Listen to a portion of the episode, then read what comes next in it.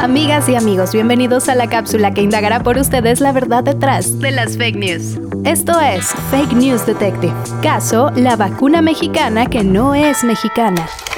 El martes 13 de abril, en la conferencia matutina del Gobierno de la Nación, la directora general del Consejo Nacional de Ciencia y Tecnología, el CONACYT, anunció que México se encuentra en pruebas de la vacuna patria. El gran anuncio es que las pruebas en pacientes humanos voluntarios ha comenzado y la idea de que a finales de este año podamos implementar su uso de emergencia es una excelente noticia. Según la titular del CONACYT, los costos serán mucho más accesibles que las vacunas extranjeras. Serán de aproximadamente 55 pesos por dosis y desde luego facilitará una ruta más rápida para la vacunación. Podrá ser aplicada con gotas directo por la nariz o inyectada de manera muscular. El origen del nombre es en conmemoración a los 100 años que se cumplirán en 2021 del fallecimiento de Ramón López Velarde, el escritor de La Suave Patria, y porque representa la soberanía, independencia y celebración del ser mexicano.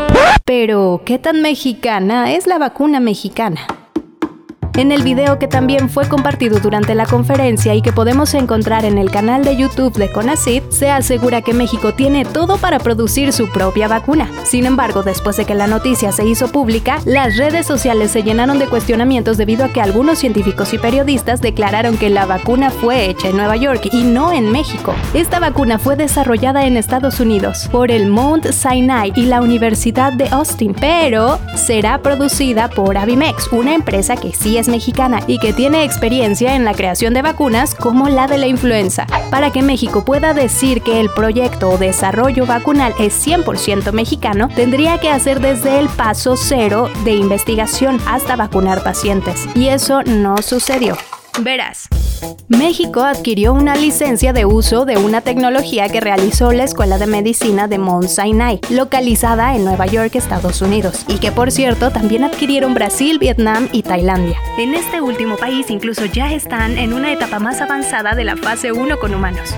México tomó las investigaciones de Mount Sinai y comenzó la etapa de la fase preclínica, que implica experimentar con animales como ratones, cerdos y próximamente con humanos. La directora del CONACYT dejó claro que este logro de la vacuna patria es gracias a la colaboración de científicos y escuelas nacionales e internacionales. El video de CONACYT lo señala y el comunicado oficial de CONACYT también lo dice. La vacuna que Avimex está desarrollando utiliza tecnologías de la Escuela de Medicina ICANN en Monte Sinaí, Nueva York, Estados Unidos, a través de una licencia de uso exclusiva para México a favor de Avimex, con el apoyo de investigadores de la Escuela de Medicina ICANN en Monte Sinaí.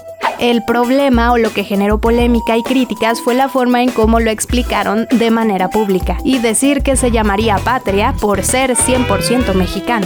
Finalmente, la titular de CONACIT, María Elena Álvarez, explicó en una entrevista que en el país se lleva a cabo trabajos de fabricación de la vacuna, todos los procesos y tecnologías que implica. Pero la investigación previa y los antecedentes fueron gracias a la alianza de Avimex con investigadores de diferentes partes del mundo.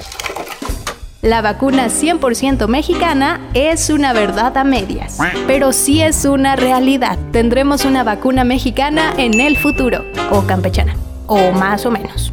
Yo soy Victoria Solache reportando para Radio Universidad y te brindo esta información porque el conocimiento debe ser compartido, no las fake news.